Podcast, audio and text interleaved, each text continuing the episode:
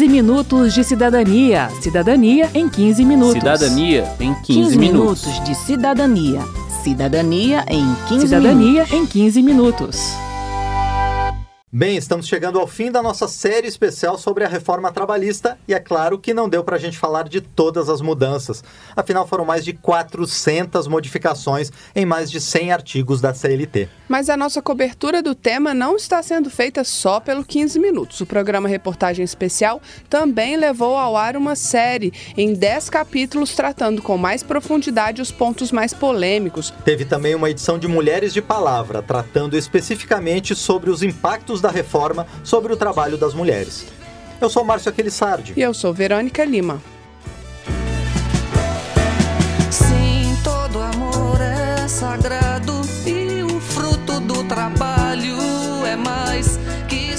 Vamos então às regras do contrato de trabalho intermitente. A nova CLT considera como intermitente a prestação de serviços com subordinação, mas não contínua. Esse tipo de contrato pode ser usado em qualquer tipo de atividade, exceto para os aeronautas, que são os pilotos, copilotos e comissários de voo. O valor da hora de trabalho não pode ser inferior ao valor horário do salário mínimo ou ao pago aos demais empregados do estabelecimento que exerçam a mesma função. A remuneração do trabalho noturno superior à do diurno continua garantida. Bem, dada essa característica de descontinuidade do trabalho intermitente, uma portaria do Ministério do Trabalho permitiu que se pague ao empregado com contrato intermitente valor por hora ou por dia superior ao pago aos demais trabalhadores da empresa, sem que isso configure discriminação salarial. No contrato de trabalho intermitente, o empregado tem carteira assinada, mas só trabalha e recebe quando o empregador precisa dele. Funciona assim. Sempre que o empregador precisa, ele convoca o trabalhador para que ele compareça e realize um serviço. Nessa convocação, que deve ser feita com pelo menos três dias corridos de antecedência, por qualquer meio de comunicação, o patrão informa ao empregado qual será a jornada. O empregado tem um dia útil para responder. A falta de resposta ou recusa não traz nenhuma penalidade ao trabalhador. Agora, se ele aceitar, ele precisa comparecer, sob pena de pagar ao empregador uma multa de 50% da remuneração que seria devida. O empregador também pagará essa multa se desistir de oferta que o trabalhador já tenha aceitado. Não haverá multa se a falta ou desistência for justificada ou se houver compensação dentro de 30 dias. A consultora da Câmara, Beatriz Costa, dá alguns exemplos de como o contrato de trabalho intermitente funciona. Nesse sábado, vou abrir minha pousada e eu preciso de pessoas que trabalhem de tarde na sexta-feira, de manhã no sábado e no domingo de manhã. Então eu pego só para trabalhar essas horas num final de semana. Justamente é num trabalho eventualíssimo. Eventualíssimo no seguinte sentido: é sempre para o mesmo empregado, naquele contrato de trabalho é sempre o mesmo, mas é, é sempre que o empregador necessitar. Então não tem um horário específico para você trabalhar ou um dia específico para você trabalhar. Se ele vai num dia X te chamar para trabalhar duas horas, três horas, cinco horas, oito horas, enfim, vai ser em dias que o empregador vai precisar e não todo sábado. Né, toda sexta-feira. Ao final de cada período de prestação de serviço, o empregado receberá a remuneração referente ao período com férias proporcionais acrescidas de um terço, décimo terceiro salário proporcional, repouso semanal remunerado e adicionais legais.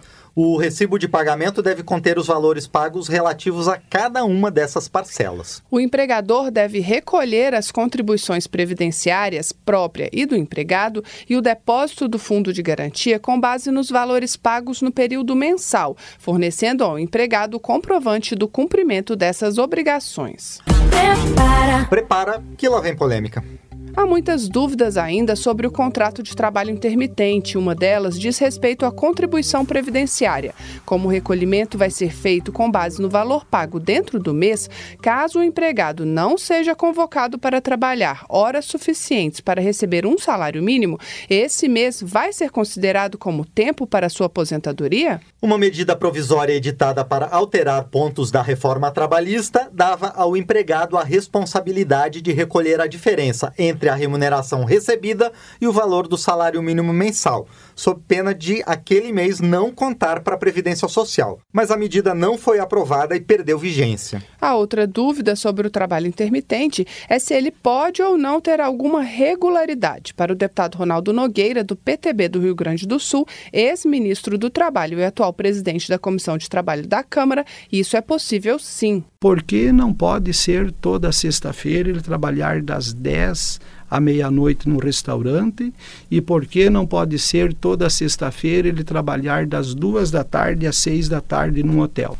Para um trabalhador que hoje ele está na informalidade sem nenhuma proteção de direitos. Ele não tem a garantia do seu INSS, não tem a garantia do seu 13 terceiro, não tem a garantia do seu direito de férias, não tem a garantia do seu fundo de garantia, não tem garantia nenhuma de proteção social. Ele está na informalidade esse trabalhador. A partir da modalidade do contrato intermitente, ele pode ter um contrato com carteira assinada com um restaurante ele pode ter um outro contrato de trabalho para trabalhar numa outra carga horária com um hotel, por exemplo, desde que o somatório desses contratos de trabalho não ultrapasse a jornada de 44 horas semanais. Para o presidente da ANA Matra, Associação Nacional dos Magistrados da Justiça do Trabalho, Guilherme Feliciano, o pressuposto do trabalho intermitente é a eventualidade. E se você espera que o trabalhador retorne toda semana em dias e horários determinados, essa atividade não é eventual na nossa percepção, o trabalho intermitente deve caber quando a atividade econômica é intermitente, supondo que o contrato é constitucional que este modelo de contrato é constitucional. Então, por exemplo, a atividade de uma empresa que oferece serviço de DJ. Quando é que vai ter esse serviço? Bom, quando a empresa fechar contratos com quem queira realizar eventos. A empresa tem esses contratos todo final de semana? Não tem todo final de semana. Às vezes ela fecha o contrato, às vezes não fecha o contrato. Então, tudo bem. Neste contexto, eventualmente terá ali a necessidade de um DJ. E então ela tem um DJ contratado como intermitente que será chamado. Agora, em um comércio para trabalhar ali no balcão de segunda a sexta, ou em uma linha de produção em uma montadora, não faz sentido que haja ali um trabalhador intermitente. Quero saber. Quero saber. O Alex Miller, do Sindicato Nacional dos Auditores Fiscais do Trabalho, nos acompanhou até a rodoviária de Brasília e respondeu às perguntas dos cidadãos que passaram por lá. Meu nome é Marcela, eu fui contratada no regime antigo. Agora, quando eu fui demitida, o que vai valer? As leis antigas ou a da nova? A aplicação dessa lei no tempo está sob debate, inclusive técnico-juridicamente. O TST se manifestou recentemente, dizendo que a lei processual, a parte processual, só se aplica para o que vier depois da data de 11 de novembro. E a material vai depender da jurisprudência. Eu imagino que, quanto à questão da continuidade do vínculo, se ele fosse terminado depois, vai ser a lei do tempo que vai reger. Se o vínculo se iniciou antes da norma, porém, há novas formas de demissão, elas serão feitas conforme a nova lei. Então, essa pessoa que entrou antes, em tese, ela também estaria abrangida pela demissão consensual ou por outras mudanças que, aconte que aconteceram depois em relação ao término do vínculo de emprego. Certamente que se a gente imaginar que a Constituição garante no artigo 5 que todos nós temos direito de que a lei, ao ser, ao ser novamente criada, tem que respeitar o ato jurídico perfeito, o direito adquirido e a coisa julgada, os direitos adquiridos anteriormente deveriam ser todos preservados. Sheila Cláudia Gomes Magalhães, eu sou gestora de negócio imobiliário, trabalho como autônomo, certo? Como que vai mudar essa questão do, de nós, né? Trabalhamos né, como autônomo. A CLT passou a conter uma previsão acerca do trabalho autônomo, que não tinha. Ela agora está no artigo 442B. Esse artigo diz que alguém pode trabalhar como autônomo de forma contínua e com exclusividade para um único empregador e mesmo assim ser considerado autônomo desde que cumprir as formalidades legais. Então, do ponto de vista da atuação fiscal, do ponto de vista da jurisprudência trabalhista, da própria doutrina do direito do trabalho, a gente investiga primeiro se a pessoa é subordinada ou não. Porque se ela for, mesmo que o nome seja autônomo, a gente vai considerar que é uma relação de emprego. Mas se realmente é efetivamente autônomo, o que aconteceu com o artigo da CLT é uma pretensão de permitir que a pessoa possa trabalhar para um só empregador, que já é um indício de que, na verdade, ela não é tão autônoma assim. E de forma contínua tempo inteiro prestando serviço para mesma, para o um mesmo empregador como autônomo. O que também já induz de que não seria uma relação de autonomia, mas uma relação de subordinação e, portanto, de emprego. Kênia Amaral. Quanto às pessoas que realizam teletrabalho, que trabalham em casa por meio da internet, depois da reforma trabalhista, como que ficou a questão das horas extras deles? Da maneira como está escrita a reforma trabalhista, ela incluiu no artigo 62 da CLT, que é o artigo que trata de exceções às horas extras. Todo mundo, em tese, tem direito à hora extraordinária. As exceções, ele incluiu o inciso lá, o terceiro, dizendo que as pessoas que trabalham na modalidade de teletrabalho não têm direito. O que eu posso te dizer é que não pode ser lido secamente assim, porque nenhum dos incisos tem sido lido secamente assim. Então a tendência da jurisprudência, da fiscalização, do Ministério Público do Trabalho vai ser interpretada de forma restritiva. Ou seja, as pessoas só não terão direito a horas extras no teletrabalho se for impossível controlar o trabalho delas. Mas teletrabalho é uma das formas mais fáceis de ser controlado o tempo, porque ele já acontece por meio de formas telemáticas. Então é fácil controlá-lo pelo login, pelo logout. Então não é impossível, é fácil.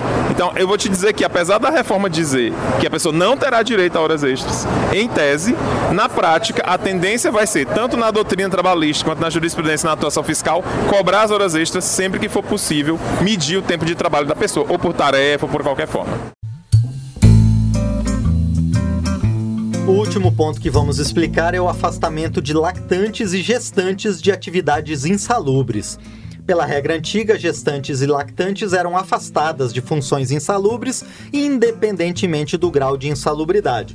Mas como não havia nenhuma previsão sobre o adicional de insalubridade, ele acabava deixando de ser pago quando havia o afastamento. A deputada Carmen Zanotto, do PPS de Santa Catarina, fala do impacto dessa perda, ainda que temporária, na renda da mulher. Uma mulher que tem um vencimento de mil reais quando ela perde a insalubridade durante os nove meses de gestação, ela perde na média da sua série histórica para os quatro meses do afastamento, mais o período uh, da licença para amamentação.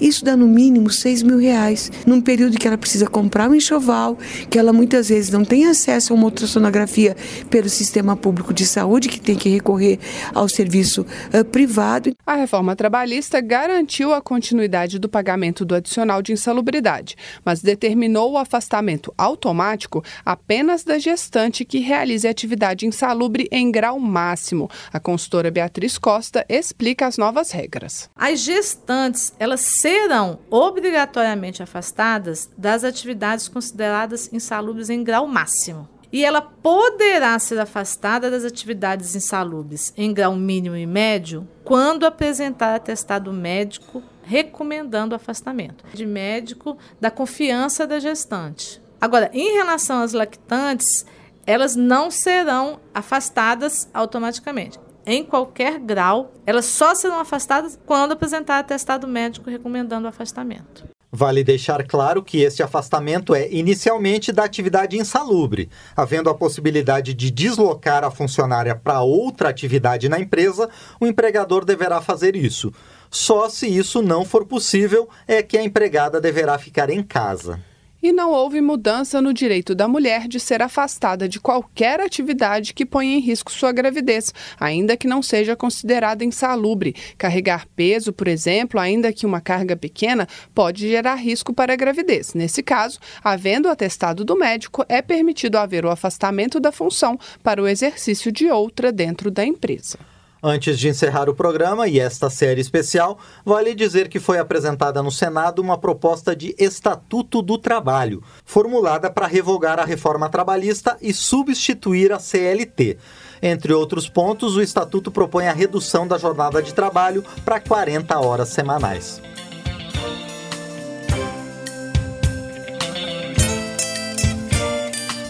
Termina aqui o 15 Minutos de Cidadania, que teve produção de Lucélia Cristina, Cristiane Baker e Patrícia Lemos. Trabalhos técnicos de Indalécio Vanderlei e de Ribamar Guimarães. Edição e apresentação de Márcio Aquiles Sardi e Verônica Lima. Se você tem alguma dúvida, mande pra gente. O e-mail é rádio.câmara.leg.br e o WhatsApp é 61 999 78 90 80. O 15 Minutos de Cidadania é produzido pela Rádio Câmara e transmitido pelas rádios parceiras parceiras em todo o Brasil. Você pode conferir todas as edições do programa no site radio.câmara.leg.br barra 15 minutos de cidadania. Uma boa semana para você e até o próximo programa. Até lá! 15 minutos de cidadania. Cidadania em 15 minutos. Cidadania em 15, 15 minutos. minutos de cidadania. Cidadania em 15 Cidadania minutos. em 15 minutos.